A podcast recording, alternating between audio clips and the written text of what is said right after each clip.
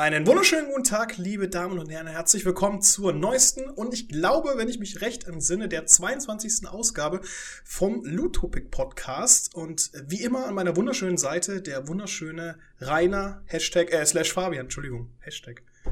Hallo Flo. Wie kommt Grüß ich dich. Hashtag? Äh, ja, wie geht's dir denn? Och, mir geht's ganz gut. Ich kann, ich kann nicht klagen. Ist eigentlich ein ganz toller, toller Tag heute. Ja, die Sonne scheint, uns geht's gut. Du schreist durch die Gegend, wie wir Ja. vielleicht vorhin unschwer schon auf Facebook sehen konnte. Oder, Ja, das oder, stimmt. oder am Tag des gegenwärtigen Aufnahmezeitpunkts. Ähm, warum denn eigentlich? Ja, ich habe heute äh, Farpoint bekommen, zwei Tage vor Release, mal wieder. Ich Glückspilz. Hab mir direkt, hab früher Feierabend gemacht, hab's mir direkt eingesteckt ein, ge, ge, ge, ge, gesteckt und bin wieder nach Hause gefahren. Und äh, ja, hab die Möbel verschoben und mich dann mal damit vertraut gemacht. Mhm. Ist ja, ist ja aktuell so das, das äh, VR-Game, worauf die ganze PlayStation-Community gewartet hat, wenn man das so sagen darf. Ich glaube, und da hatten wir gerade eben schon mal kurz drüber gesprochen, nach Resident Evil 7 ist es das einzige, oder das, das, das, eigentlich so das mitunter einzige Spiel, das halt die volle Freiheit einem Spieler überlässt. Also, dass du dich wirklich hin und her bewegen kannst. Oder sehe ich das falsch? Ähm, zumindest von der Bewegung her. Ja, genau. Also ich meine halt so, Also so dass du halt nach links, rechts laufen kannst, ohne dass du halt so, wie zum Beispiel, was war das eine Shooter-Spiel, was du mal gespielt hattest? Ähm, wo, du, Ähm. wo du dich von Punkt zu Punkt beamen musst? Keine Ahnung. Also Shooter-mäßig gab's da eigentlich gar nichts auf dem Sektor. Ne, ich meine diesen, diesen Rail-Shooter, Railgun-Shooter. Ach so, Rail-Shooter, ja, Until Dawn. Ach so, ich dachte, der war ja schon letztes Jahr. Ist schon Nein, wieder alt. nicht Until Dawn. Dieses andere Ding, was du, glaube ich, auch ein Video von gemacht hast. Der Railgun-Shooter. Ah, da, wo du dich halt von Position zu Position gewarpt hast und von dort aus dann auf die Gegner geballert hast. F- äh, Fällt mir ehrlich gesagt nichts ein. Also ich glaube, dass da verwechselst du gerade irgendwas. Also es gab, ein, es gab so ein Exploration-Game, das hieß Unearthing Mars, äh, wo man halt aber im Prinzip nur rumgelaufen ist und, und nicht Hm. geballert hat. Äh, und ansonsten war das halt immer stationäres Ballern. Also VR in Invader oder in, gab, also es, gab so, Blitz, es gab ein paar Blitz, Blitz, oder wie heißt Ach, das? Mortal, ach, Mortal Blitz. Mortal Blitz, das war das. Okay. Ja, ja, okay, das war ja, ja, okay, das war so von Station zu Station. Das stimmt. Genau, das habe ich gemeint. Das ist mir gerade nur in den Sinn gekommen. Weil ich glaube, da hatten wir nämlich auch mal drüber gesprochen. Ja, das war auch grandios. Habe ich mir in den Rücken verrenkt. Aber jetzt geht's mir auch wieder gut. Also habe ich, ja, was will ich machen? Man, wird, nicht, halt, man wird nicht jünger. ja, leider Gottes. Ich bin nicht Benjamin Button. Oh, vielleicht doch. Du musst erst mal 50 werden, um rückwärts zu altern. Obwohl der, ist- der, obwohl der ist ja auch älter geworden, ne? ja, der ist ja 50 geworden und dann ist er wieder jünger geworden. Ja, der ist ja als Baby irgendwie dann wieder geschrumpelt. Fand ich irgendwie stark ähm, unkonsequent irgendwie, dass er wieder, dass er wieder zum Baby wird im Prinzip.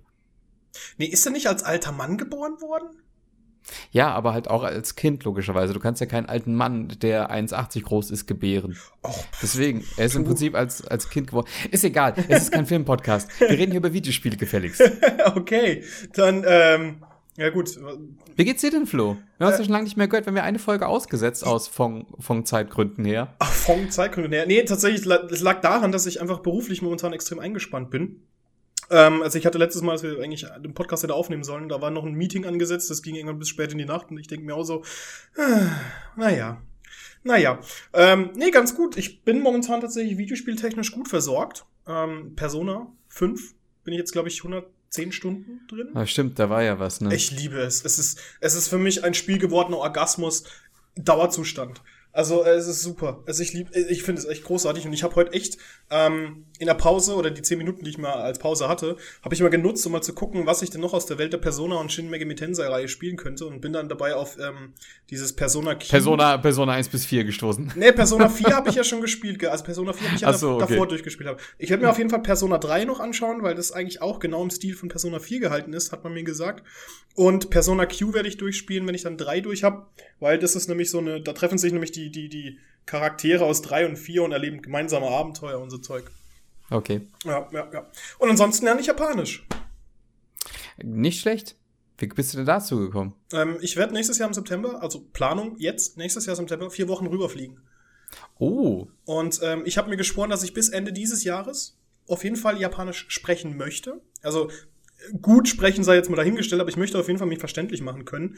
Ähm, wenn auch nur sehr oberflächlich. Und ich beherrsche momentan tatsächlich alle Hinagana-Zeichen schon. Ähm, oder Hiragana. Das sind, glaube ich, weiß was ich, 110 oder sowas. Also ich kann sie, ich kann sie zeichnen. Ich kann sie zeichnen und ich kann sie übersetzen. Und jetzt werde ich mich noch an die restlichen Katakana-Zeichen setzen. Das sind, glaube ich, auch nochmal doppelt so viele. Also, dass ich dann ungefähr so 220, 230 Zeichen insgesamt beherrsche. Und dann werde ich mich an Kanji und das japanische Vokabular setzen.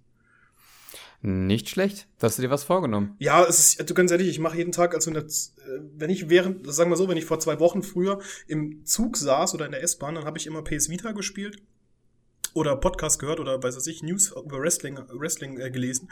Jetzt ist es halt wirklich so, dass ich mir wirklich Karteikarten gemacht habe, wo ich halt wirklich äh, diese, diese ähm, Schriftzeichen ausgeschnitten und draufgeklebt habe und wirklich jede freie Minute innerhalb meiner Zeit, die ich halt da habe, einfach die auswendig zu lernen. Und gestern, ohne Scheiß, ich bin gestern tatsächlich morgens um, um halb neun aufgestanden, habe mich an, an den Küchentisch gesetzt im Endeffekt und habe die Dinger runtergerattert. Das ist für mich eigentlich jetzt so eine morgendliche Rhythmus geworden am Wochenende. Äh, bietet es sich da auch an, dass man so sein, sein, seine Wohnung mit Post-its bekleben kann? Ähm, das lohnt sich tatsächlich, wenn ich, also man hat mir gesagt, dass es sich lohnt, wenn du wirklich anfängst, die Begriffe zu lernen. Ähm, wenn du zum Beispiel halt Stuhl hast, ähm, einen Spiegel oder sowas, dann kannst du überall die Post-its dran kleben und hast dann einfach so die Schriftzeichen und die ich weiß gar nicht, wie die übersetzt heißt. Also wenn du die, also Schriftzeichen in wörtlich übersetzte Schrift, hat auch einen eigenen Begriff, aber der fällt mir jetzt gerade nicht ein. Ähm, dass du das dann da drauf packst, dann bringst du es auf jeden Fall. Aber so wie ich es jetzt halt erstmal mache und die Schriftzeichen überhaupt kennenzulernen, also Hiragana, Katagana und dann auch noch Kanji, da lohnt sich das noch nicht, weil ich erstmal die Sachen auswendig können muss, bevor ich mich überhaupt ans Vokabular wage. Und dann kommt noch die Grammatik hinzu und auf die habe ich ja so richtig Lust. Ja, wahrscheinlich. Ja, aber wie gesagt, das ist mein, das ist tatsächlich mein Ziel für dieses Jahr dass ich cool. mir festgesetzt habe und momentan habe ich echt Spaß dran. Not bad. Ja. Ich wollte ja mal Türkisch lernen, aber habe ich dann irgendwie äh, doch keine Zeit mehr für frei gemacht irgendwie. Türkisch? Also wegen, ja. wegen, wegen Freundeskreis oder? Nö, einfach so, weil ich mir gedacht habe, so, das ist vielleicht so, das ist vielleicht das, äh, wie, wie in den Staaten, wo in, in vielen Regionen, in LA oder sowas, oft Spanisch gesprochen wird, dachte mhm. ich mir, mhm. das wäre vielleicht so das deutsche Pendant. Tatsächlich. Wenn du das weltliche Pendant lernen möchtest, dann musst du Mandarin können. Na, das glaube ich nicht, dass mir das so oft im Alltag begegnet. Nee, überhaupt nicht, überhaupt nicht. ist halt, ich glaube, mein Bruder hatte gemeint, der halt auch international unterwegs ist, meinte, dass es in seiner Branche, in, in dem Stahl-Industriepressengewerbe doch relativ oft gesprochen wird. Ey, äh, Aber bei ehrlich, uns ja. Als ich, als ich äh, noch mein Abi gemacht habe, also ziemlich, ziemlich lange her, da war damals irgendwie noch so die Prognose von Lehrern so, ja, auf jeden Fall äh, ist irgendwie so, sich eine asiatische äh, Kindermädchen besorgen für, für, für den Nachwuchs, damit die irgendwie Mandarin lernen. Ich denke mir so, okay, ich habe seitdem nie wieder irgendwas, ich habe noch nie in meinem ganzen Leben irgendjemand im Alltag Mandarin sprechen gehört. Okay. Weiß auch nicht, weiß auch nicht, ob das jetzt irgendwie nicht so eine, so eine, so ein voreiliger Schluss war, ob man das eigentlich doch nicht so braucht, weil Englisch kommt einfach überall irgendwie an. Ja, schon, schon, schon. Aber hast du mitbekommen, diese Pläne der neuen Seidenstraße? 900 Milliarden von China investiert wird in die Welt? Nee. Musst du mal durchlesen. Also China wird extrem stark, extrem weit und extrem viel expandieren.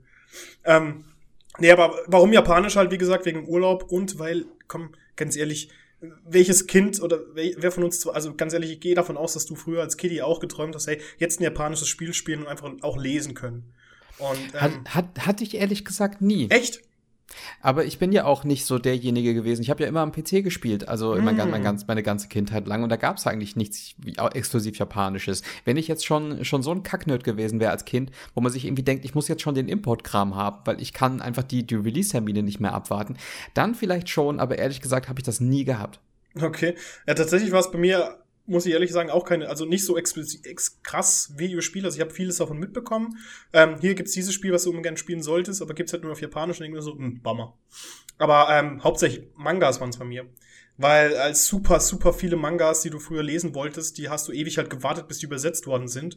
Und ähm, wenn du halt die Schra Sprache einigermaßen beherrschst und halt wirklich den Kontext aus dem Ganzen rauslesen kannst, dann, dann kannst, hast du so, du hast halt eine so gigantische Welt an Unterhaltung und Entertainment und überhaupt. Und das ist halt das, was mich auch noch so extrem reizt, abgesehen davon, mich in Japan dann verständigen zu können. Ja, nee, ist klar. Aber ich hatte das eigentlich nicht. Also ich habe ein paar Importe da, äh, bei, bei einigen bin ich vielleicht sogar ein bisschen traurig, dass ich es nicht spielen kann, weil ich die Sprache nicht kenne. Also das ist wirklich, das sind vielleicht, glaube ich, nur ein Titel. Okay. Mal kurz, lass mich, lass mich raten, das wäre. Da äh, kommst du nicht drauf. Da kommst du nicht drauf. Äh, Sensetsu oder Daika, Da, wie heißt das? Dieses, dieses. Nein, Ähm, nein, nein, nein, nein, nein. Oh ganz, Mann. ganz, ganz falsch. Ist auf der PlayStation Portable. ach so, oh. Parappa der Rapper? nee, also äh, viele zum Beispiel für viele ein Grund gewesen, früher Japanisch auch zu können. Habe ich gehört, war dieses ähm, äh, Chrono, nee, nee, Chrono Trigger 2 oder was war das nochmal? Sensetsu Gen. Ach, bla bla, ich weiß es jetzt gerade nicht. Aber- Irgendwas von den Mana-Dingern. Ja, genau, Irgendwas- Secret of Mana 2 oder sowas. Oder Secret of Evermore 2 oder so. Genau, und das, das war das halt, was viele so explizit rausgehoben haben. Und Mother. Ja. Ja. Bei mir war es äh, Grand Knights History. Was ist denn das? Das ist von Vanillaware, mein Lieblingsstudio. Ah, okay. Das war kurz davor, auch im Westen rauszukommen. Ich glaube, nach Europa wäre das so oder so nicht gekommen, aber in die Staaten wäre es, glaube ich, gekommen. Und ähm, ja, haben sie dann doch noch gecancelt und äh, ja, jetzt gibt's das halt für die PSP. Die kann man sich ja per Software äh, quasi, ähm, wie, wie sagt man denn? Freischalten. Modden? Mod, Freischalten? Mod, Modden ist gut, Softmodden. Modden, Modden ist gut, Softmodden. Ja. Und äh, da gibt es eine englische Übersetzung, die aber sehr, sehr lückenhaft ist. Und habe ein bisschen drum rumgespielt, habe es echt schade gefunden, dass es nicht geht. Naja, Okay, worum geht's in Ka- dem Spiel? das ist so eine Art äh, JRPG-Brettspiel. Also du läufst im Prinzip auf einem Brettspiel, auf so einer Oberweltkarte und äh, musst dann halt rundenbasierte Kämpfe machen. Mhm. Und ich mag, ich mag halt diesen, diesen Ze- äh, Zeichenstil, diesen bilderbuchartigen Zeichenstil von den Vanilla, von den Vanillaware-Dingern. Aber es gab dann irgendwie, oh Gott, da gab es dann aber einen Ableger, ein neues Spiel im letzten Jahr, Grand, Hi- Grand Kingdom, The Grand Kingdom? Grand Kingdom, irgendwas, bla, müsste ich jetzt Grand Das kam, Kingdom. glaube ich, für die Vita raus. Auch? Weil das, das sehe ich Doch, jedes doch, Mal. doch, doch, Grand Kingdom hieß es einfach. Das, Das kam für die, kam, glaube ich, für die Vita und für die PlayStation 4 raus. Hm. Genau. Okay. Und hat im Prinzip dasselbe Prinzip gehabt, war vom Grafikstil ähnlich, war aber halt natürlich kein Original Vanillaware. War aber, glaube ich, jemand äh, im Entwicklerteam dabei, der auch an äh, Grand Knight History gearbeitet hat. Hm, okay. Ja, nee, weil das sehe ich jedes Mal, wenn ich im, im Saturn hier um die Ecke vorbeilaufe, weil ich halt immer auf der Suche nach schönen Schätzen für die Vita bin, weil es für mich mein Lieblingshandheld. Und äh, momentan spiele ich auf der Vita tatsächlich Virtuous Last Reward und so Zeug und Zero Time Escape. Nachdem ich jetzt halt Persona 4 auch im Good Ending durchgespielt habe. Ja. Ja, ja, ja. Also ich habe momentan tatsächlich wieder viel Spaß an Spielen. Ich habe eine Zeit lang mal so keinen Bock mehr gehabt. Echt? Mhm. Wie, Dieses, wie, fühlt, wie fühlt sich denn das an? Das ist, e das ist ekelhaft. Dieses, dieses so, du gehst hier vors Regal, so, hm, hier, hm, 200 Spiele, hm, ich hab Bock, das zu spielen, aber ich hab doch keinen Bock, es zu spielen. Was machst du? Hm, ja, legst dich ins Bett. Okay. so in der Art. Aber Und- ich spiele das ganze, das ganze Jahr über bin ich schon so im Stress irgendwie und ich habe immer noch ein Pile of Shame von diesem Jahr, von Sachen, die ich nicht beendet habe. Naja, ja, man ich, kommt einfach nicht mehr näher. ich glaube, ich habe mir einfach an dem, was du gesagt hast, so, eine, so, eine, so, eine, so ein Ding genommen, so ein Beispiel. Also ich spiele wirklich nur noch sehr, sehr, sehr punktuell und kaufe wirklich nur noch so punktuell. Und ähm, gerade vor allem, Ja, weil ich halt jetzt. Das ist gut. Du hast dich an mir ein Beispiel genommen und ich halte mich selber noch nicht mal dran. Ja, das passiert halt. Ich bin wieder abgeglitten. Aber gut, ich äh, habe jetzt auch den Vorteil, dass ich, dass ich wieder Anspruch auf Muster habe. Ja, klar, natürlich. Nee, ich, ich meine, ich bin halt nur sehr punktuell und ich glaube, die nächsten zwei Spiele, die ich halt auch zocken, oder das nächste Spiel, was ich auch unbedingt spielen möchte, ist halt Yakuza Zero. Ähm, auf Vorbereitung auf Japan.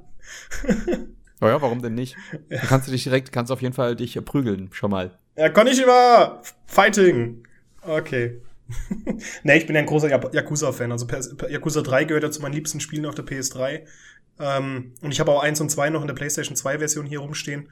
Und freue mich auch auf August, weil dann kommt nämlich äh, Yakuza Dinim, Dinam oder Andim, ähm, also sprich der erste Teil in HD aufgeplustert für die PS4 nochmal raus. Nur für 34 Euro. Und dann habe ich gesagt, ja, das äh, bestelle ich mir mal vor. Ja. Das ist vielleicht auch für mich nochmal interessant. Aber ich, ich glaube aber eigentlich nicht. Weil ich habe den Fünfer mir gekauft und so und habe dann, äh, um mich da mal au- auszuprobieren in diesem Ding. Und äh, fand es auch ganz witzig oder sowas, aber ich kann einfach nicht in diese, in diese riesengroßen, ich kann diese großen Sch äh, Sch äh, Spiele nicht mehr sehen. Also diese 30, 100.000 Stunden Spiele, das geht bei mir einfach nicht klar. Habe ich jetzt, schon, wenn ich schon von vornherein höre, dass die eine gewisse Dauer haben, habe ich halt keinen Bock damit anzufangen. Ja, die machen. Ich glaube, das ist gerade das, was mich momentan so reizt, weil nachdem ich Persona 4 beendet habe, habe ich geweint. weil weil es mich einfach so emotional mitgenommen und gepackt hat. Und gerade weil ich halt auch so viele Stunden investiert habe, bin ich halt immer momentan so ein bisschen oder schiele ich mit einem Auge immer auf große Titel, wo ich weiß, okay, ey, jetzt kann ich mich mit dem Charakter irgendwie wieder so 80 Stunden fallen lassen. Also jetzt mal so Durchschnittswert bei Persona 5, wie gesagt, bin ich jetzt schon über 110 Stunden und ich habe noch lange nicht alles gesehen, was ich jetzt im zweiten Lauf erstmal wieder durchmachen werde. Und ja, das ist halt so. Also ich kann mich momentan explizit eher auf längere Titel fallen lassen, als, was weiß ich, ähm, nochmal zwölf Stunden Doom zu, durchzurotzen oder sowas. ja. Wobei ich bei Doom ja 25 Stunden gebraucht habe, weil ich es auf Ultra Nightmare durchgezockt habe. Das war ätzend. Aber super. Ja, glaube ich dir. Na gut, na gut. Dann will ich dich mal nicht länger aufhalten. Ähm, ja. ja. Ich muss wieder meine Arachnophobie bekämpfen. So ein bisschen. Aber am besten jetzt schüttel die Box und dann kommt raus Spinnen. Ja. also, ja. also es, kommt, es kommt halt eine Spinne raus. Die ja, Tupper. krabbelt vielleicht. Ja, nee, sind aber doch nur, nur, die Zettel. Soll ich mal einen ziehen? Soll ich mal einen Zettel ähm, ziehen? Ja, tu dir keinen Zwang an. Die Tupperdose der Pandora. Okay. Stimme. Ich, ich, ich tippe auf Sprachen. Ich kann mich noch an äh, Sprachen. Haben wir Sprachen da drin? Ich weiß es nicht. Das ist jetzt mega weird. Wieso? Comics.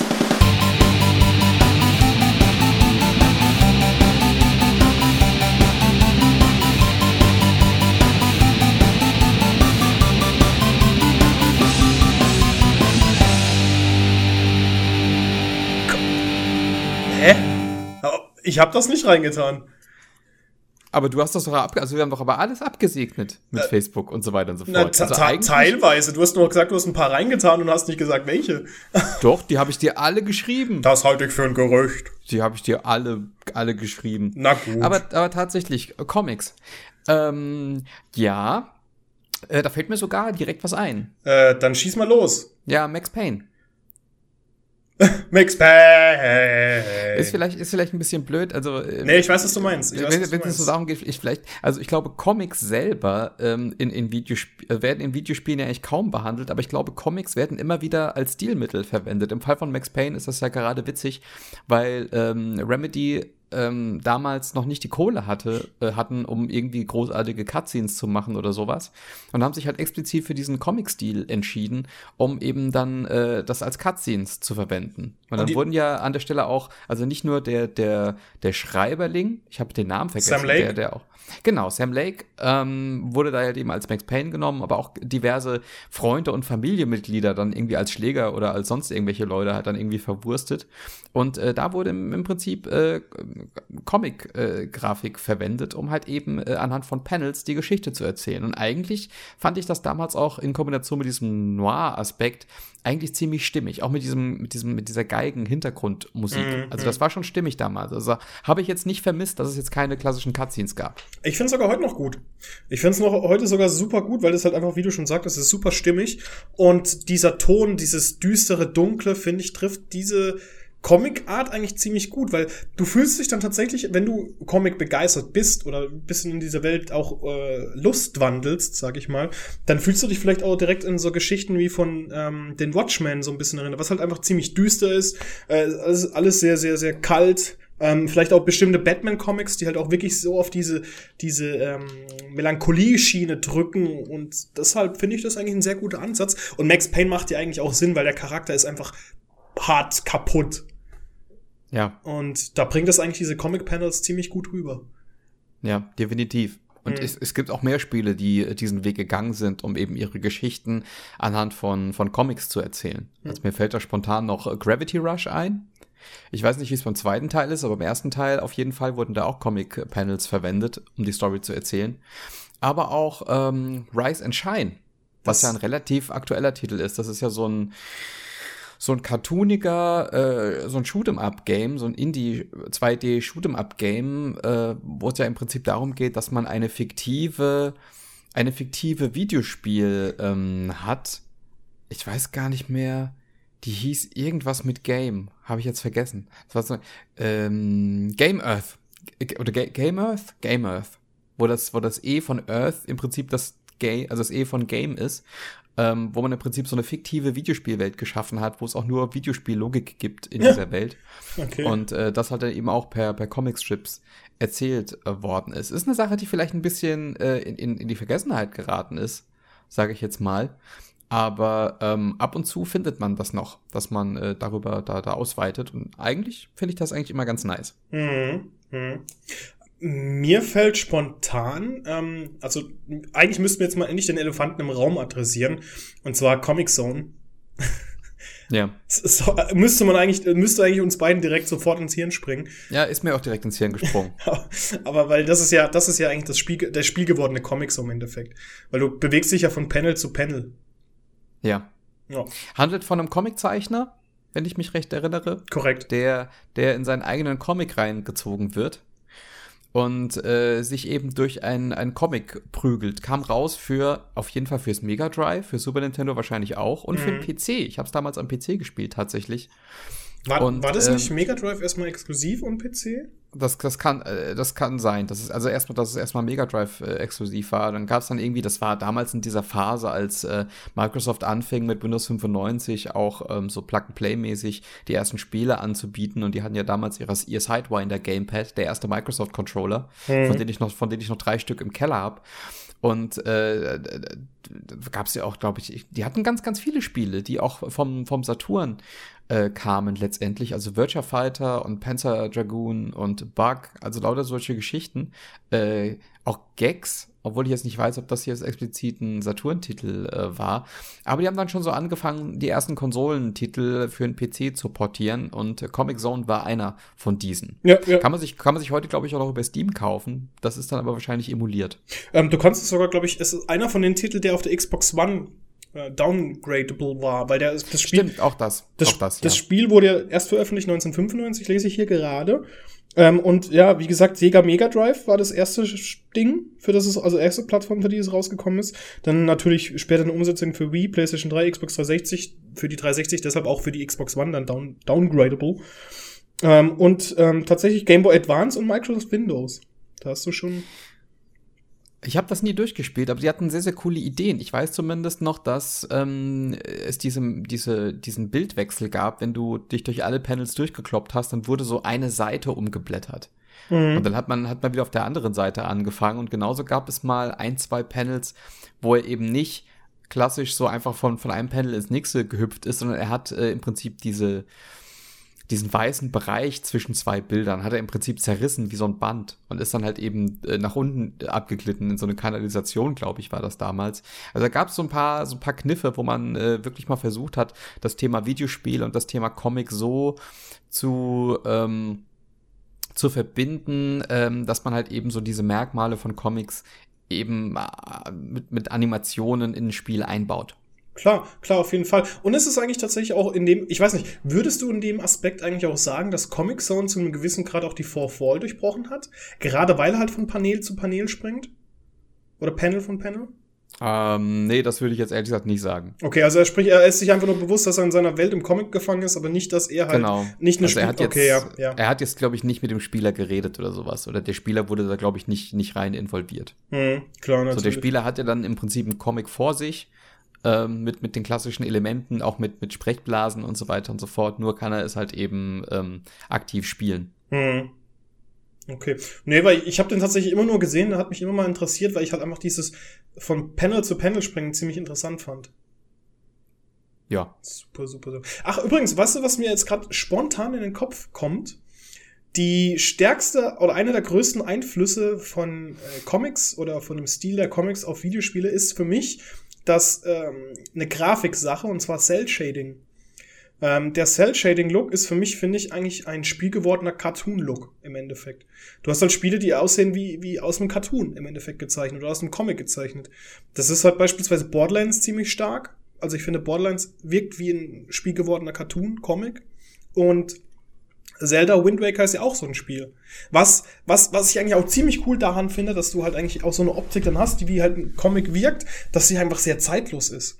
Weil ich finde, Wind Waker auf dem Gamecube, oder jetzt die HD-Version mal außen vor gelassen, kannst du echt heute noch spielen, weil dieser Look einfach zeitlos wirkt, finde ich.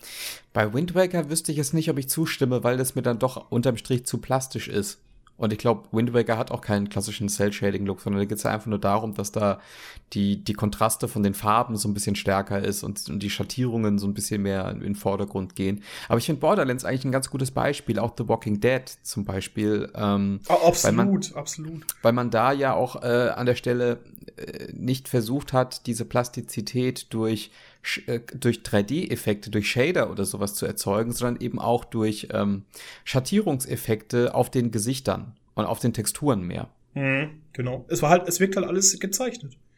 Ja. Hm. Aber, ja. aber ansonsten wird's schwer mit Comics. Naja, ähm, wenn du, wenn du nochmal zum Thema Zeichnen kommst, fällt mir zum Beispiel The Bridge ein. Kennst du The Bridge? Nee, sagt mir nichts.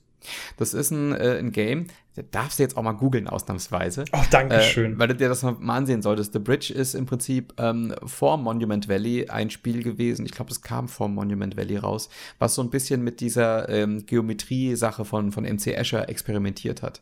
Also du konntest im Prinzip äh, deine Figur bewegen als 2D-Figur, konntest aber gleichzeitig auch den Raum drehen und so wurden dann äh, optische Täuschungen im Prinzip ausgenutzt, ähm, damit die Figur von A nach B kommt. Und das ist tatsächlich so gezeichnet, dass es halt auch von den Animationen her, dass es so diesen, dass es so ein, ähm, oh. naja, so, so ein Bleistift-Effekt irgendwie hat. Kennt man vielleicht von diesem, ich weiß nicht, ob es da einen Fachbegriff für gibt, aber mir kommt das immer wieder, diese Technik kommt mir immer wieder in den Sinn von dem Aha-Video von Take On Me. Aha. Kennst du das? Äh, ja, klar, natürlich. Ich, ich sehe mir, ich seh mir jetzt gerade Bilder an, die sehen irgendwie sehr verstörend aus. Was von The Bridge? Mhm. So dunkel, düster, dreckig und gemein. Naja, ist halt so Bleistiftzeichnungsmäßig. Mhm. Aber hier Bewertung bei Steam 9 von 10, 9 von 10, 1864 Bewertungen. Ordentlich, ja, ordentlich. Das, das, war eigentlich ganz nett. Und das ist auch so eine Sache, die halt irgendwie so unverbraucht ist. Das gab es noch bei der Visual Novel ähm, The Last Window oder Hotel, äh, wie hieß das Hotel? Ah, Hotel 20, 2012 Dusk, oder sowas? Dusk, Dusk? Nee, Hotel Dusk? Nee. Doch, oh? Hotel Dusk. Ja. Oder? Hotel Dusk? Doch, Hotel Dusk? Dusk. Genau, Room 215. Genau, das meinte ich. Da hattest du auch im Prinzip genau die, die, dieselbe, dieselbe Technik, dass äh, die Figuren im Prinzip äh, wie Bleistiftzeichnungen aussahen. Also auch wie, als hätte man jetzt die einzelnen Frames äh, von der Animation immer neu gezeichnet, dass du halt diese, diese Hilfslinien und so weiter und so fort noch hast, die halt dann so wabern auf der, auf der Figur. Und ähm, ich finde, das ist ein sehr ungenutzter Effekt. Mhm, absolut. Ich, ich, ich könnte schwören, dass ich das irgendwie in, in, letzter, in letzter Zeit noch mal irgendwo gesehen habe. Fällt mir aber ehrlich gesagt, doch, da gab es irgendein PlayStation Plus Spiel, wo du mit Comicfiguren gekämpft hast. Äh, Drawn to Death? Genau. Okay. Das, das habe ich aber nicht gespielt. Aber das benutzte, glaube ich, auch dann im Prinzip die 3D-Modellierungsversion ähm, von diesem Comic-Look. Hm. Und ähm, ich finde, es ist halt, es ist halt natürlich ein sehr abstraktes Ding. Es ist halt eigentlich eher, geht halt eher in die künstlerische Richtung, weil man versucht ja da an der Stelle nicht wirklich die Realität abzubilden, sondern versucht ja schon was, was, was Abstraktes für seine Animationen äh, einzubauen. Aber unterm Strich äh, fand ich das schon immer ganz nice, wenn sich zwei Figuren unterhalten haben und du hast dann äh, hast ja dann auch den, den, den DS so quer genommen wie ein Buch. cool. Und hast, dann, und hast dann halt auf jeder Seite hast du dann halt die Figuren und die reden dann halt miteinander. Äh, Finde ich total nice. Müsste da, man eigentlich öfter machen. Das ist eine ziemlich coole Sache. Ich bin ja momentan eh, also wenn wir gerade hier ausschweifen dürfen, ich bin ja echt am überlegen, mir diesen neuen 2DS zu holen, weil 3D-Effekt brauche ich nicht und da gibt es nämlich so viele Titel, die ich einfach gerne nachholen möchte und Hotel Dusk ist ja auch so ein, so ein Visual Novel-Ding, was mich halt voll anmachen würde. Weil da fällt mir jetzt nämlich gerade ein, zum Beispiel Spiele, die halt eben aus diesem Genre stammen, die arbeiten explizit mit vielen Zeichnungen und An Animations- oder halt beziehungsweise ge gezeichneten Animationen, wie zum Beispiel eben das im Vorfeld erwähnte Virtuous Last Reward von, ähm, ich glaube, Chunsoft. Weiß es gerade gar nicht mehr. Also halt wirklich so eine Geschichte in dem Endeffekt, die sehr mit Standbildern arbeitet und das halt auch sehr wichtig ist, dass sie detailreich gezeichnet sind, ansprechend auch gezeichnet sind. Und meistens ist es tatsächlich auch so, dass je nachdem, was du für ein Spiel hast, sind auch die Porträts der Charaktere meistens gezeichnet. Beispielsweise jetzt auch Persona 5, da findet halt das Spiel an sich ist in so einem sehr künstlerisch gehaltenen Opt also sehr künstlerisch gehaltenen Optik und das komplette Spiel ist sehr, sehr comichaft durchzogen, also von verschiedenen Stilelementen durchzogen. Und wenn du die Charaktere dann wirklich mal auf dem Bild hast, die dann auch einen Dialog führen oder irgendwas sprechen, dann sind es immer im Anime-Stil gehaltene Charakterporträts. Und das finde ich eigentlich ziemlich, ziemlich cool in dem Genre. Also dem JRPG-Genre wird sehr häufig verwendet und bei Visual Novels sowieso. Hast du recht. Also in Japan kommt das eigentlich recht häufig vor.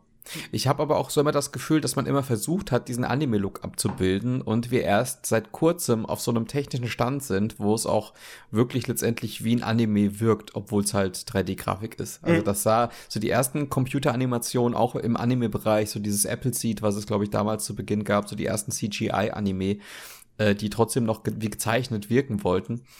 Ähm, die haben das aus meiner Sicht noch nicht so richtig gut hinbekommen. Aber mittlerweile ähm, ist das eigentlich echt fließend. Absolut. Also das ist, das ist jetzt nicht so krass das Thema, aber äh, Guilty Gear, äh, wie hieß das? Xrd? XRD. Xrd.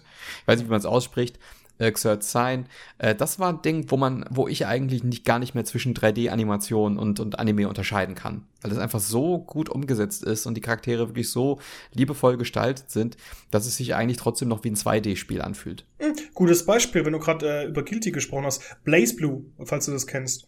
Das ist ja auch ein äh, Fighting Game. Und da sind halt die kompletten Charaktere im Anime-Stil gehalten. Das sieht halt richtig, richtig toll aus. Du hast halt wirklich deine Anime, also deine Charaktere, die mal halt im, im Comic-Look gegeneinander antreten. Und höchstens ein paar Partikeleffekte als CGI als CGI-Effekt eingeführt. Äh, CGI-Effekt ist ja kein Film, aber halt als, als Partikeleffekt eingefügt hast. Und das finde ich ziemlich, ziemlich cool. Also, das ist ziemlich neat. Ja, definitiv. Ja. Also es kommt eigentlich in Japan in letzter, also eigentlich recht häufig vor, hm. weil die halt immer so an dieser, an dieser Grenze sind äh, zwischen, zwischen Anime und dann halt eben äh, Videospielgrafik. Und Ab mittlerweile klappt, klappt das eigentlich ganz gut. Ja. Ich, würdest du, würdest du unterm Strich sagen, dass Visual Novels vielleicht eher am, näher am Comic sind als am Buch? Ah, hm. Das ist schwierig, es weil sie arbeiten, wie du schon gesagt hast, sie arbeiten ja eigentlich mit Illustrationen, aber dann eigentlich eher mit Fließtext. Ja, also ich kann es einfach nur mal, ich muss einfach wieder auf Virtuous Last Reward refer äh, referenzieren, weil ich das halt momentan einfach spiele und ich habe davor 999 gespielt. Und ähm, die Sache ist die, dass halt viele Animationen innerhalb des Spiels einfach 3D modelliert sind. Jetzt bei dem äh, davor, also beim erstgenannten Spiel. Bei 999 war es halt wirklich so, dass du halt die Charaktere noch in Comic-Stil hattest. Also wirklich im Comic-Look und Virtuous Last Reward waren halt 3D-Animationen. Aber es sind halt einfach, es ist unfassbar viel Text. Es ist einfach unfassbar viel Text. Also ich würde fast schon sagen, es ist ein Roman-Comic, wenn dann schon. Weil du liest mehr, als dass du dich mit irgendwas. Ah, ich, ah, ich weiß es nicht, das ist eine schwere Aussage. Da, da hast du mir eine böse Frage gestellt. Ja, auf jeden Fall ist, ähm, ist, ist ähm, Comic eigentlich äh, unterm Strich, also das das klassische Comic mit Panels ist eigentlich in, in, in dem Visual Novel Bereich, wo man eigentlich nur liest, eigentlich stark unterrepräsentiert, wenn gar nicht vorhanden. Ja, es ist halt, es ist halt im Endeffekt, da hast du statt Panels hast du einfach ähm, Szenen, würde ich sagen. Also Szenenbilder, die wechseln. Ja, ich habe aber vor kurzem äh, mal in äh, Silver Case reingespielt, was ja eine Visual Novel ist äh, von 1999, das erste Spiel von Grasshopper von Suda51, mhm. was ja jetzt für die PlayStation 4 nochmal geremaked worden ist. Und da ist es schon so, dass du ähm, eigentlich keinen Fließtext hast, sondern hauptsächlich halt Dialoge und die aber auch mit unterschiedlichen Bildern äh, dargestellt werden. Also in der Regel hast du ein, ein größeres Bild, wo tatsächlich 3D-Animationen ablaufen, also die die Szenerie im Prinzip beschreiben. Mhm. Dann hast du ein Bild, wo so der Kopf von der Person drauf ist, die gerade spricht, und dann halt eben eine Textbox. Mhm. Also wo man schon so äh, diese so einzelne Mini-Bilder im Prinzip verwendet, um äh, dort die, die Darstellung so ein bisschen aufzulockern. Das ist doch bei Snatcher genauso. Das weiß ich ehrlich gesagt nicht. Snatcher habe ich nie gespielt. Das solltest du tatsächlich mal nachholen. Ich habe es nur bis zur Hälfte gespielt, aber es macht richtig, richtig viel Spaß. Und am besten, wenn du es kannst, die Sega CD-Variante mit der Sprachausgabe. Die naja, gut, aber ich, ich habe weder Sega CD und ich glaube, das kam doch bei uns nie raus, oder? Äh, machst halt einen Import. Aber es gibt ja auch Möglichkeiten, das auf anderem Wege zu spielen. Du kannst es ehrlich gesagt, äh, ich glaube, in Deutschland nur emulieren. Also das, wie gesagt, bei uns kam es, glaube ich, nicht raus. Also man kann sich das, glaube ich, irgendwo runterladen, wenn ich mich nicht irre, aber offiziell gab es das, glaube ich, bei uns nie. Das Leider. Ich glaube, da hat man, das ist wie The Silver Case, das kam damals auch nicht nach Deutschland oder nach Europa. Ich glaube, man war damals noch nicht so auf dem Trichter, dass Visual Novels irgendwie interessant wären für den Westen. Ja, erst wenn dann die ganzen naja, sagen wir mal, die Sexspielchen dann aufgekommen sind. Weil die, die profitieren ja extrem von den Visual Novels. Da kann ich nicht mitreden.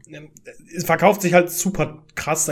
Wieso haben wir da nicht im Sexcast drüber gesprochen? Weil ich da nicht drüber nachgedacht habe in dem Moment. Ich okay. habe jetzt nur wieder drüber nachgedacht, weil ich das letzte Mal ähm, einen Podcast, also einen alten Plauschangriff angehört habe. Und da hat Gregor, glaube ich, über Ding gesprochen, über ähm, Adventures war's. Und da sind halt auch Visual Novels gefallen. Ah nee, halt stimmt, es Ja. war der Visual Novel, es war der Visual Novel Podcast tatsächlich. Und da ist halt, wird halt darauf referenziert, dass halt wirklich der Markt für diese Erotik, äh, Eroges, ähm, oder Ero, Ero-Spiele halt extrem groß ist. Und irgendwann war der Markt so überschwemmt, dass die Dinge halt billig rausgehauen worden sind. Ja. Mhm. Irgendwie, äh, Steam öffnet sich ja auch immer mehr dem Visual Novel Markt. Komischerweise, was ich eigentlich jetzt auch nicht so vermutet hätte, dass der PC jetzt eine Plattform ist. Aber vielleicht ist es auch einfach so, wenn man ohne große Lizenzen einfach schnell Kram rausbringen kann. Naja, du, im, im, im Land der aufgehenden Sonne sind die Dinger hauptsächlich auf dem PC aufgekommen oder veröffentlicht worden.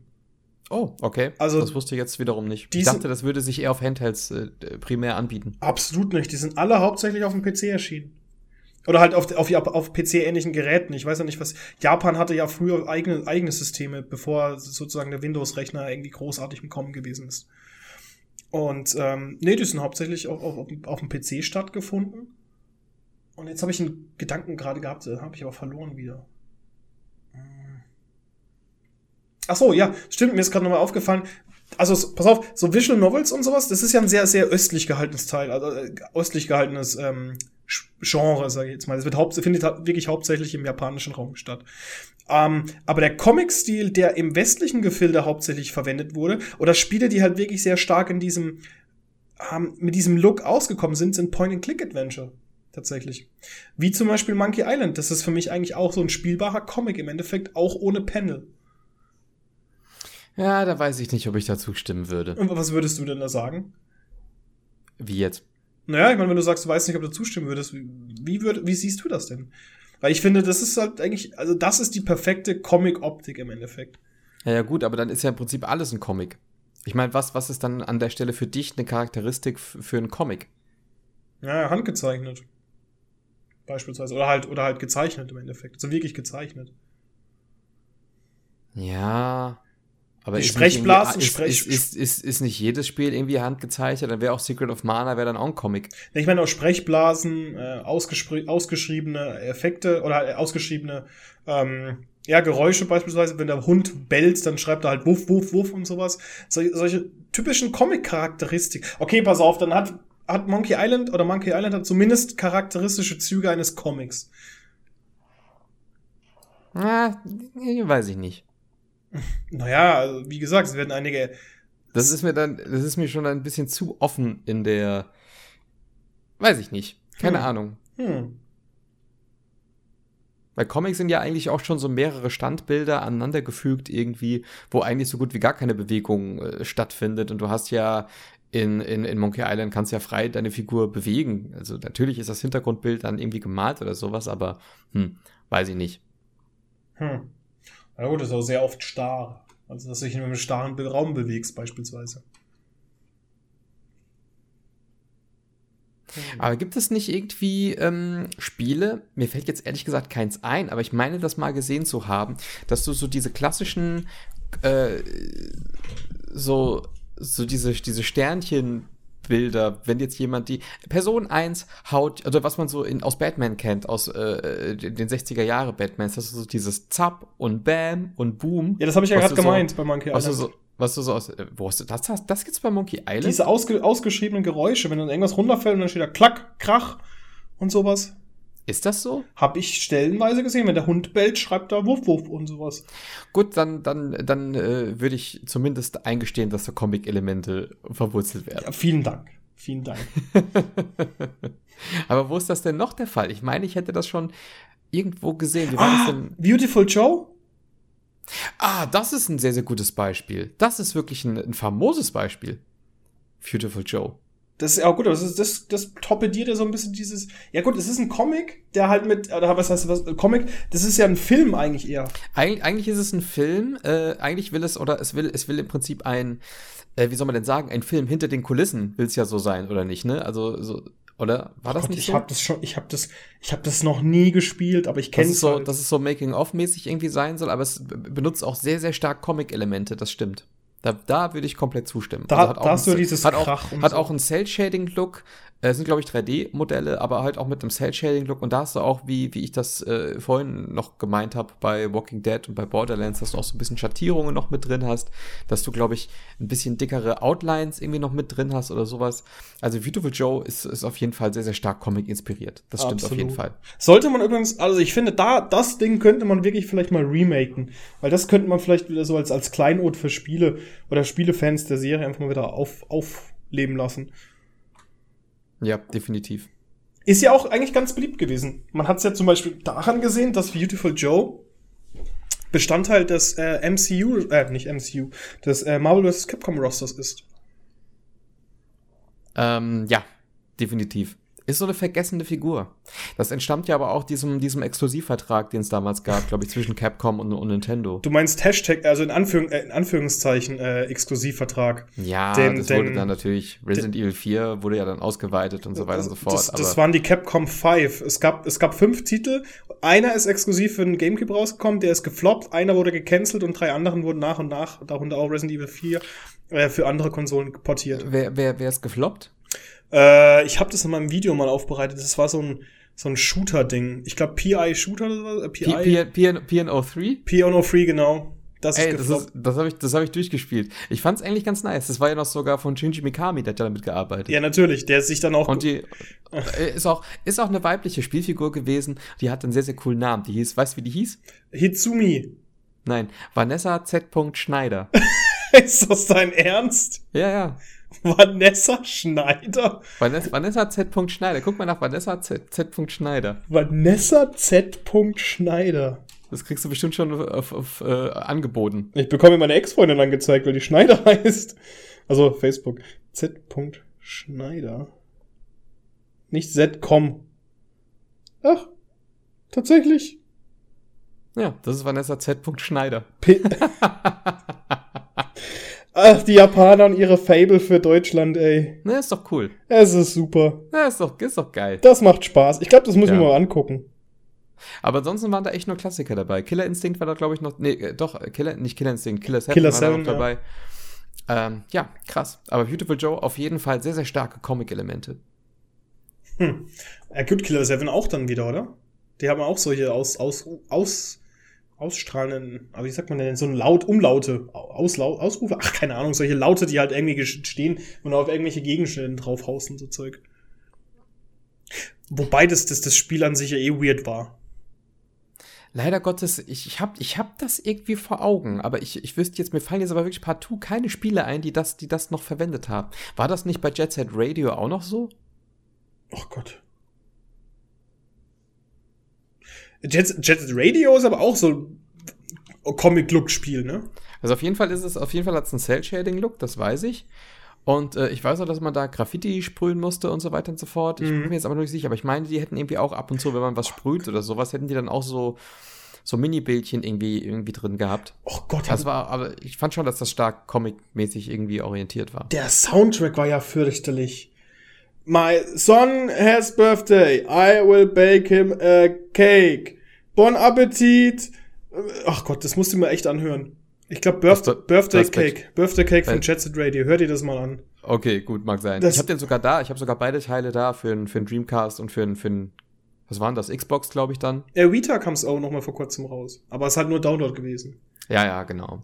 Ja, für die Xbox Ah, für die 360 Xbox. Xbox war es aber nicht äh, Jet Set Radio, sondern Jet Set Radio irgendwas. Da war es ja schon, glaube ich, ein anderer Titel. Also ja, Future. Future, genau, genau. Das war der zweite im Prinzip. Stimmt. Wenn, so nach, wenn man so drüber nachdenkt, viele Sega-Titel wurden später einfach für die, Play äh, für die, für die Xbox umgesetzt. Shenmue 2, Jet Set Radio, äh, Five Dance, also dieses Dance Dance oder wie das heißt. Ja, gut, da waren sie aber auch schon auf dem absteigenden Ast. Ja, Mit, natürlich, ihren, mit ihren natürlich. eigenen Plattformen. Das ist immer noch sehr Ach, ja. traurig. Die Dreamcast ist ja meine Herzkonsole, weil ich die nie hab, äh, irgendwie nie als Kind besessen habe oder als Heranwachsender und sie dann irgendwann von einem Kumpel abgekauft hat, weil er die auf dem Flohmarkt einfach loswerden wollte. Mir hat das Herz geblutet und ich gesagt, komm, ich kauf diese ab. Naja, eine kleine Ausflug in meine Vergangenheit. Wie findest du eigentlich die Unterscheidung zwischen Comic und, und, und, und Cartoon und Zeichentrick? Weil manche ist das, also für, glaube ich, für Comic-Fans muss das, glaube ich, stark getrennt sein. Das eine ist Animation, das eine ist Lesen. Aber oftmals Also, jetzt, Wird, wird, wird, also oftmals wird das irgendwie, wenn du irgendwie Animationen oder sowas hast, wird das halt irgendwie auch als animierter Comic oder sowas oftmals bezeichnet. also Comic würde ich aus dieser Dreier, aus diesem Dreiergestirn komplett rausnehmen, weil ein Comic ist für mich was Haptisches oder zumindest was physikalisch festes oder digital irgendwie physisch festes. Also sprich, das ist eine, eine Form, die nicht verändert wird. Ähm, dann gibt's ein Cartoon, ist für mich etwas, was halt komplett gezeichnet wurde. Oder zumindest digital am PC gezeichnet wurde, was ohne irgendwelche Effekte auskommt, sage ich jetzt mal. Und Animation ist für mich etwas, was halt wirklich mit CGI ähm, unterstützten Effekten entstanden ist. Also Ach so, das heißt, die alten Disney-Filme zählt für dich nicht als Animation? das sind für mich Zeichentrickfilme. Aber es ist ja, Zeichentrick ist ja eigentlich Übersetzung, ist ja dann auch Animationsfilm. Aber das ist für mich ein Cartoon tat- tatsächlich. Sind das für mich Cartoons. Ich, ich kann es aber halt nur so sagen, wie ich das empfinde. Ich kenne jetzt die offizielle Bezeichnung nicht. Wahrscheinlich werden jetzt irgendwelche Hörer mir irgendwie äh, Das Hass, Anim- Hassproben das, Briefe äh, schreiben. Ja, der Typ, weil wir, natürlich, weil wir ja so viele.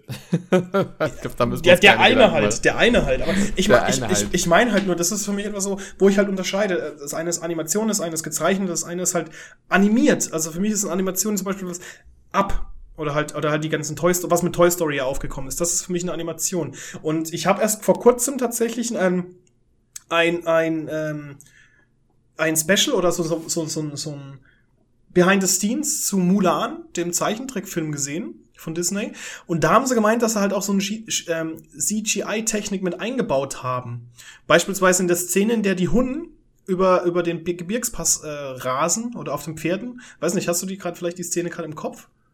Habe ich, glaube ich, gar nicht gesehen. Okay, aber auf jeden Fall ähm, ist es halt so eine riesen Hundenschar, die halt über so einen Gebirgspass drüber fegt und von, also vom, vom oben nach unten rasen. Unten sind halt Mulan und ihre Soldaten. Und diese Szene ist tatsächlich mit Zuhilfenahme von, von CGI-Effekten entstanden, auch wenn man das nicht sieht. Und das ist halt so eine Mischung aus für mich für, zwischen Zeichentrick und Animation. Ja gut, aber das, also Animation, das haben die, glaube ich, ich glaube, Schöne und das Biest war, glaube ich, das allererste, der allererste Disney-Cartoon mit, mit Computeranimation, weil sie halt beispielsweise so Kamerafahrten gemacht haben durch diesen Tanzsaal oder sowas irgendwie. Genau. Und auch, und auch bei Glöckner von Notre Dame weiß ich, dass sie an, also mit dem Computer, beispielsweise, wenn es um eine Menschenmasse ging, dass sie dann halt Animationen ähm, kopiert haben. Also, Mhm. also zwei 2D-Animationen, sie haben, damit sie halt äh, so eine voluminöse, so einen gefüllten Marktplatz halt eben dann darstellen konnten, ohne jetzt jede Figur einzeln zu zeichnen. Ja, und jetzt guckt ihr mal im Vergleich dazu Schneewittchen an und die sieben Zwerge. Das wirkt sehr statisch, ne? Ja, Ja? ich weiß nicht. Ich glaube, wir begeben uns da gerade in, in Definitionen, denen wir nicht gerecht werden können. Ja, da müssen, Aber ich, für, müssen wir. für mich ist einfach, für mich ist Animation eigentlich alles, was sich bewegt. Okay. Und was ist ein Cartoon für dich? Ich glaube, Cartoon ist für mich so ein, so ein Überbegriff für, eine, für einen Film oder für eine Serie. Also, dass du sagst, äh, im Prinzip ein animierter Film oder eine animierte Serie. Aber selbst wenn du jetzt so ein, so ein, so ein Sprite hast, so ein Mega Man, auch so ein Animated GIF, ist ja auch eine Animation im Ja, Prinzip. Wenn klar. du jetzt so eine, so eine Mega Man-Renn-Animation halt hast, das ist auch eine Animation im Prinzip. Also einfach so eine, so eine, eine Frame-Abfolge, die Bewegung suggerieren. Hm. Und das ist ja eigentlich das, was Comics gar nicht bieten. Ja. Eigentlich, im Grunde. ja, nee, aber es stimmt, stimmt, ja, nee, nee, nee, ja, du hast recht, du hast recht, du hast recht. Ich habe, ich gucke jetzt, ich gucke hier die ganze Zeit nach links, weil ich habe hier tatsächlich noch 300, 400 Comics rumstehen und ähm, überlege die ganze Zeit fieberhaft, wie man das denn definieren könnte, diese, diese, diese, du kennst doch bestimmt so diese animierten Comics, die es halt auch oft gibt. Also du meinst, wo sich die, wo die einzelnen Bildchen dennoch Bewegung in sich ja, haben? sich so ein bisschen leicht bewegen, so. Hm. Hm. Das sind ja Elemente, die tatsächlich, die hauptsächlich, also solche Comic-Paneele, fällt mir gerade wieder ein, um mal auf den Anfang zurückzukommen, sind solche Elemente, die hauptsächlich in Mobile Games stattfinden. Findest du? Ja, häufig, sehr, sehr häufig, weil ich glaube, weiß nicht, wie die Entwickler halt da arbeiten, dass sie halt einfach keinen Bock haben, irgendwelche Intros gescheit zu machen. Dann packen sie einfach Comic-Paneele hin. Oder Erklärungspaneele, weißt du, wenn irgendwelche Techniken erklärt werden, dann hast du so Comic-Paneele. Ich weiß, dass ähm, Clay Entertainment äh, sehr, sehr stark mit diesem, mit diesem äh, Stil angefangen haben. Beispielsweise äh, Shank erinnere ich mich noch stark dran. Oh ja. Das brutale Spiel. Was ja, weißt du, wer das gepublished hat? EA. Das muss man sich heute nochmal, äh, äh, muss man sich nochmal auf der Zunge zergehen lassen, dass das über EA kam.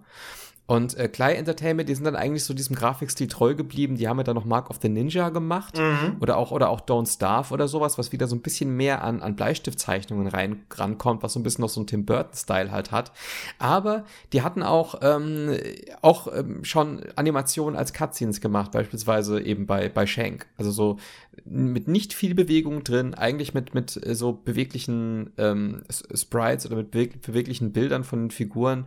Und die haben dann auch teilweise auch ähm, als externe eben Cutscenes gemacht für andere Spiele, beispielsweise für Torchlight 2, das weiß ich noch. Mhm. Ähm, wurde sich Klein, in, in, äh, Klein Entertainment ins, Board, ins, ins Boot geholt, um da eben die Cutscene noch dafür zu machen. Also, ähm, ja, aber Shank ist für mich auch äh, eine Geschichte, wo ich so das Gefühl habe, es kommt vielleicht auch ein bisschen auf die Animation an, weil bei Shank war das, glaube ich, so, das fühlte sich irgendwie so ein bisschen an wie so eine Flash-Animation, wo du halt nur einzelne Glieder bewegst von den Figuren. Hm. Ach so, ja, stimmt. Wo es einfach nur so zum Beispiel, wenn, wenn sie aufeinander losstürmen, dass es einfach ein, zwei Zentimeter bewegen und dann kommt das nächste Bild. Ja, so ungefähr. Ja, ja. Okay, nee, kann ich mir drunter was vorstellen, tatsächlich. Hm. Ja. Aber tatsächlich, so langsam stoße ich an meine Grenzen, was Bezug auf Comics angeht. Ich naja, hab- ich glaube, Point and Clicks haben wir erwähnt, wir haben Visual Novels erwähnt, wir haben, ja, was haben wir dann erwähnt? Comic Look natürlich, Cell Shaded Look. Hm, Comic Zone, offensichtlich. der Comic Zone ist so wirklich das Abziehbild, ist so ein bisschen einzigartig so in seiner, in seiner Art und Weise. Absolut. Ja, finde ich übrigens lustig, da fällt mir gerade ein. Äh, Deadpool, hast du Deadpool gespielt? Ähm, nein. Aber das, äh, das durchbricht doch bestimmt die vierte Wand. Ja, auf jeden Fall. Das ist ja, Deadpool ist ja bekannt dafür. Aber die haben da tatsächlich, äh, stellenweise haben sie ähm, Comic-Paneele eingebaut, wo er sich dann drüber lustig macht. Dass er sich Ja. nicht, dass er sich nicht bewegen kann und bewegt sich dann, dann trotzdem. Dass du so eine Comic-Parodie da noch mit drin hast. Korrekt, weil es ist ja ein Comic-Held. Es ist auch immer so eine Frage, gerade bei Deadpool, der ja im Prinzip Comics oder Superhelden ad absurdum führen möchte. So eigentlich vom Überbau her. Ähm, das ist, dass man sich immer so die Frage gestellt hat, wie würde das funktionieren, wenn man ihn in ein Videospiel packt, weil er ja dann im Prinzip das Videospiel ad absurdum führen muss. Und so war das halt beispielsweise, ich glaube, sein erster Videospielauftritt war tatsächlich äh, Marvel vs. Capcom 3. Mhm. Und äh, dort war er, glaube ich, auch. Und dort wurde auch sehr, sehr stark mit Comic-Elementen gespielt. Und der hatte beispielsweise dann auch die, seine Lebens-, seine eigene Lebensanzeige genommen, um den Gegner halt damit zu verprügeln. ja, stimmt, da habe ich das jetzt sogar ein Video gesehen. Ähm, der durchbricht halt da auch die vierte Wall, also die Fourth Wall. Und das ist halt, ja, das ist halt der Charakter, der steht halt dafür und das finde ich super lustig. dass er halt eben weiß, er ist Teil eines Videospiels. Oder Films oder Comics. Oder Films oder Comics oder Ja. sonst irgendwas. Ihm ist es doch völlig egal. Ach ja, der gute Deadpool. Nun gut. Ich meine, man könnte jetzt natürlich über, über äh, verspielte Comics noch reden. Also Ja. Comic-Helden, die man irgendwie als Spiel nochmal portiert hat. Aber da verschwimmen, glaube ich, in der heutigen Zeit stark Grenzen, weil äh, ich, ich so den Eindruck habe, dass die, die meiste, ähm, die, die Schnittstelle war eigentlich jetzt nicht zwischen, zwischen Comic und, und Spiel, sondern eher zwischen Film und Spiel. Also ich meine, dieser ganze Comic-Hype und dass jetzt eben wirklich Spider-Man und Co. und Avengers und was es alles gibt, dass die halt eben in die Popkultur reingekommen sind, dass das hauptsächlich über die Filme passiert ist. Absolut. Das ist jetzt so mein, mein Eindruck, den ich halt jetzt habe. Es gab schon immer Comic-Verfilmungen, aber den aktuellen Hype, den es darum gibt, ich, also ich glaube, dass viele oder ganz, ganz viele äh, Leute aus dem Mainstream, die heute sehr, sehr Fans sind von, von Marvel-Filmen und dann da ins Kino stürmen, nicht wirklich Comicleser sind. Oh, oh, das würde ich jetzt so nicht unterstützen, aber es ist auf jeden Fall auch ein erweitertes Klientel, sag ich mal. Es sind nicht nur Comicleser. Weil es Ja. ist halt immer noch geil, zum Beispiel für mich, wenn ich halt, also mittlerweile nicht mehr so, was heißt nicht mehr so, eigentlich gar nicht mehr. Ich verfolge die Comics überhaupt nicht mehr. Ich habe aber zum Beispiel in der Zeit, wo ich in München gelebt habe, 2013, 2014, 2015, da habe ich ja drei Hobbys gehabt. Das waren Comics, Sport und Videospiele. Und ich habe halt jedes Mal, nachdem ich vom, vom Sport gekommen bin, immer so die vier Comics geholt, also die aktuellen Ausgaben von den Serien. Und wenn du dann halt die ganzen Charaktere verfolgst und du kennst halt deren Hintergrundgeschichte und du gehst halt in den Film rein, dann entdeckst du, ah, da ist ein Easter Egg, da ist eine Anspielung an den Arc. Oh, oder hier und sowas. Und das ist halt für die Comic-Fans, finde ich ziemlich geil nochmal, dass die halt sozusagen noch ein bisschen mehr von dem Film mitbekommen oder ja, mitnehmen also können. Fanservice halt. Genau, als, als, der, AKA als, der, als der normale Zuschauer. Und das ist halt ziemlich lustig.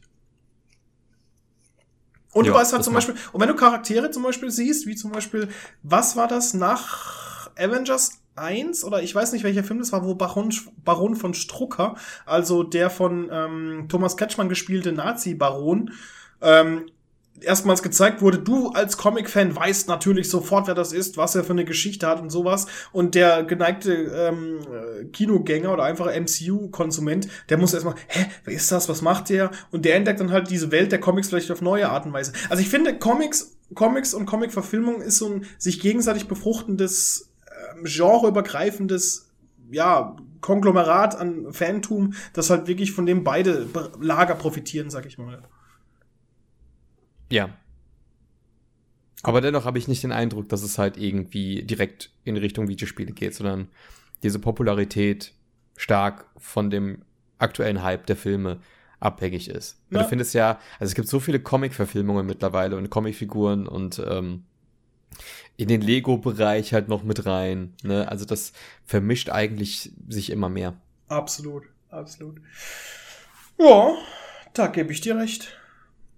Ja. Da sind wir ein bisschen außerhalb vom, vom Thema gekommen. Bin ich auch ein bisschen unglücklich drüber, aber es gehört irgendwie noch so dazu. Comics? Äh, nee, weil wir, ja, weil wir ja eigentlich immer direkt, eigentlich, wir reden ja immer ein bisschen so über die Darstellung von Thema XY in Videospielen. Hm.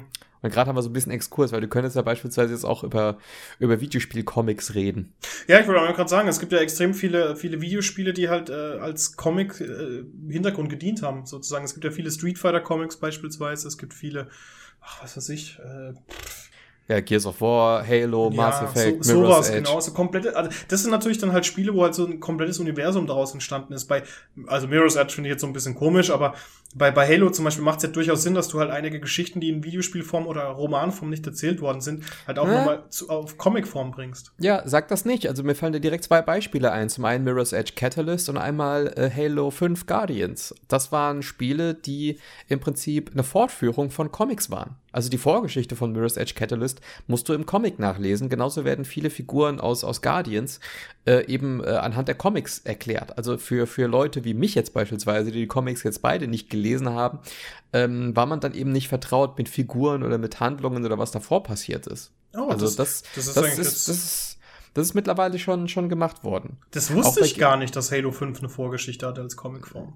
Ja, doch. Also Halo 5 hat sehr, sehr viele Figuren, wo letztendlich eingeführt. Also Halo hat sowieso eine, also hm, äh, das, die Ironie ist ja im Prinzip, dass es eigentlich eine Videospielreihe ist, die aber beschissen darin ist, die eigene Geschichte zu erzählen. Und äh, du ja im Prinzip dann mit solchen, mit, mit Büchern wie Reach oder eben der, ähm, der Halo Legends mit, dem, mit, der, mit dieser Anime-Compilation, du eigentlich äh, viel besser ähm, andere Medien ausnutzt, um halt eben die eigentliche Geschichte zu erzählen, die das besser hinbekommen als das Spiel, wo man sich eigentlich denkt, wenn du jetzt mal diese, ich glaube, das sind zwei Folgen von, von Halo Legends, die Origins-Animes, äh, Folge 1 und 2, die erklären komplett die, die ganze Hintergrundgeschichte mit den Flood und mit, mhm. den, mit den Halos selber und mit der Allianz und äh, das wird im Spiel eigentlich nicht mal ansatzweise so gut aufgebröselt, wo man sich eigentlich während dem Anime denkt, hm, eigentlich eine geile, komplexe Geschichte. Schade, dass das irgendwie im Spiel total untergeht, weil man halt äh, sich mehr auf das Gameplay konzentriert. Ja, ich habe damals auch die Bücher gelesen zum, zu, zu Halo 1, 2 und 3 und sowas, Beziehungs also beziehungsweise die Geschichten, die davor und danach und währenddessen gespielt haben. Weil zum Beispiel gibt es ja eine Geschichte, die halt die, die Geschichte erzählt, wie der Master Chief zur Erde gekommen ist.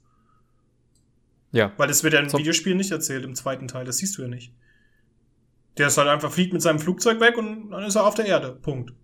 Und was halt dann, aber dazwischen passiert dann nochmal einen ganzen Haufen Müll. Weil man sieht ja zum Beispiel auch Sergeant, äh, oder hier der, der Johnson, der Charakter ist ja auch eine wiederkehrende Figur aus Halo 1, 2 und 3. Und der äh, trifft auf den trifft zum Beispiel John dann halt auch, während er auf dem Weg nach Hause ist und kann ihn befreien und sowas. Und das finde ich halt auch ein bisschen schade, dass halt wirklich sowas auf Comics ausgelagert werden muss oder Bücher in dem Fall. Na, es bietet sich halt einfach an, gerade ja, klar, wenn, du, wenn, du, wenn du Universen kreierst. Bei Gears of War hast du ja, glaube ich, auch, äh, gibt es ja auch S4-Fields, was im Spiel nur angeschnitten wird. Und dann hast du halt ein komplettes Buch darüber. Genauso, äh, beispielsweise steht ja da drin, wie, wie Dominik und, und Marcus sich kennengelernt haben oder sowas. Und genauso sind die Bücher, glaube ich, auch glaube ich, auch Vorgeschichten im Prinzip. Hm. Logischerweise, weil es ne, endet ja im Prinzip mit dem dritten Teil, der Krieg. Echt? Ja. Ich habe vier nicht gespielt bisher, weiß, deshalb weiß ich nichts. Ja, komm, das gilt schon als. Der, der, der, vierte, der muss nicht unbedingt existieren. Ach so, okay. ist der, ist, taugt der was? Nee. Oh Mann. Okay. Gameplay-technisch ja, wenn du online spielen willst, ja, aber story-technisch her, von, von Story her ist das irgendwie nicht so, mm, Nicht, nicht Neisenstein. äh, nicht so Neisenstein. okay. Ja. Aber da vermischen halt sich so Unterhaltungs, äh, sage ich mal jetzt mal so Formen, Erzähl, Erzählweisen, Erzählweisen vermischen sich da. Und irgendwie passt es auch, weil, weil Comics und Videospiele, egal wie groß das irgendwie ist, das hat immer noch so diesen Nerd-Geek-Charakter. so ein bisschen. Wird's auch immer beibehalten. Ich glaube, nur so eingefleischte Comic-Nerds, die gehen halt noch wirklich in den Laden und bestellen sich dann an der Theke ihre Sachen vor, damit ja jeder sein eigenes Fach hat, dass du dann äh, von jeder Serie dann halt die, da die Dinge abholen kannst und so weiter und so fort. Big Bang Theory lässt Ja, da stecke da steck ich gar nicht so drin, aber mein Bruder ist halt richtig krass. Mein Bruder ist im Prinzip, das ist im Prinzip ich, nur in Comics. Okay. Wie viel, Comic hast, wie viel Comics hat denn dein Bruder? Ey, der hat, glaube ich, die ganze Wohnung voll. Okay. Ich bin nicht, ich bin nicht up to date, aber ich habe vor Jahren einen Umzug mitgemacht und es hat mir gereicht, wenn ich ehrlich bin. Also es war irgendwie so gefühlt so ein Sack Wäsche irgendwie und dann nur noch Kartons mit Comics. Und, und Papier im Bündel wiegt sehr viel. ja, glaube ich dir. Glaube ich dir Ja. sehr gerne. Ich habe gestern erst mal Papiermüll, ich habe gestern erst mal Papiermüll rausgebracht. Nach einem, einem Jahr habe ich endlich mal meine Ordner auf, auf Vordermann gebracht, also Rechnungen und Co. alles einsortiert. Und das hat so viel weggeflogen, äh, locker 20 Kilo. Ja. Papier ist schwer. also ich bin leer. Ich muss sagen, ich bin Ich- leer. Ich bin auch irgendwie leer. Ich meine, man könnte jetzt noch mehr Spiele irgendwie anführen, die das, die das, die dasselbe verwenden, was wir schon ange, angebracht haben. Ähm, mir fällt beispielsweise noch ein, wie hieß das denn? Deadlight? Day by Deadlight? Nee. Hieß das Day by Deadlight? Du darfst googeln. Googeln. Ja, genau. Dead by Daylight. Das hat jetzt vielleicht vom eigentlichen Gameplay nichts wirklich mit Comics zu tun, aber da waren, glaube ich, auch die Zwischensequenzen in so einer Comic-Grafik gestaltet. Hm. Okay. Ja. Da fällt, da fällt mir noch, weiß nicht, die Scherenschnitttechnik vielleicht als Stilelement gibt's ja bei Limbo und sowas, aber Da wären wir auch wieder bei Vanillaware. Und so schließt sich der Kreis. so schließt sich der Kreis. so schließt sich der Kreis. Und so zerbröselt der Keks. Aber wir stellen, wir stellen fest, Comics ist immer noch nicht, also weil wir uns, weil wir uns nicht so viel einfällt, Comics sind eigentlich noch stark unterrepräsentiert, so in der Videospielkultur. Äh. Jetzt wollte ich gerade, Entschuldigung, mir würde eigentlich tatsächlich auch gar nicht einfallen, wie man das hinkriegen sollte. Naja, indem du sowas wie Comic, ich weiß nicht, da muss man halt kreativ sein. Naja, du hast ja dann den ganzen Comic, Comic. Comic, Comic Zone hat das ja eigentlich noch ganz. Nee, aber schon ein bisschen mehr. Hm, also jetzt nicht nur die Ästhetiken, jetzt nicht nur Zeichenstile oder sowas zu nehmen, sondern wirklich auch so mit Panels und was weiß ich was alles. Also so, so ein äh, Comic Zone 2. Okay, das kickstarten wir. Rainer, Flo machen Comic Zone 2. Wir haben keine Ahnung, gebt aber uns trotzdem unser, euer Geld. Ja, wer hat das denn damals gemacht eigentlich? Sieger? ich, guck, ich guck mal kurz. Nee, das kam ja für Super Nintendo noch raus. Also Nee, kam's nicht. sicher? Nee, ich hab's vorher nachgeguckt. Kam nicht für Super Nintendo raus. Für die Wii wurde als äh, Portal. Äh, Ah, erst später nochmal für den Game Boy Advance, das war's. ja, Krass. Dann war das wirklich ein Sega-Ding. Der Firma Ja. Sega für Mega Drive. Das war Studio, Studio und Publisher, beides Sega. Mhm. 95. Krass. Sega. Steuerung Gamepad. Medium Diskette. Hart, hart an der Grenze der, der grafischen Leistung 1995. Also Sah- ziemlich heftig eigentlich. Sah ziemlich gut aus. Sah ziemlich gut aus. Sieht immer noch ziemlich gut aus, finde ich. Spielt Comic Zone. Spielt Comic Zone. Hashtag Comic Zone. Aber gut, ich meine, ja. Das wär's dann im Prinzip, oder? Ja, also ich finde, für das, dass wir eigentlich über ein Thema sprechen, über das man eigentlich nicht sprechen kann, haben wir gut gesprochen. Werden die Begriffe immer schlechter? Haben wir schon die geilen gezogen? Ich weiß es ehrlich gesagt Ich habe gar echt nicht. keine Ahnung, Im, was drin ist. im. Grund, Im Grunde genommen, weiß ich nicht. Im Grunde genommen ist es ja unlogisch, dass wir, dass wir wirklich nach, wir, wir losen es ja. vielleicht, vielleicht ist noch ein geiler Begriff hoffentlich da drin, mindestens. Äh, Sprachen. Dann reden wir zwei Stunden lang über Simlish. Ja. ja. Und über, Ray, über Raymanish. ja, oder Ding, äh, hier, äh, Benjo Kazooie. Jetzt nimm's doch nicht vorne weg. Vielleicht so. kommt das ja wirklich noch. Du, nächste Folge Sprachen. Ah, nein. Okay. Okay, gut. Ich bin der Flo Ich bin der Rainer. und äh, wir lesen uns später. Alles klar. Tschüss. Tschüss.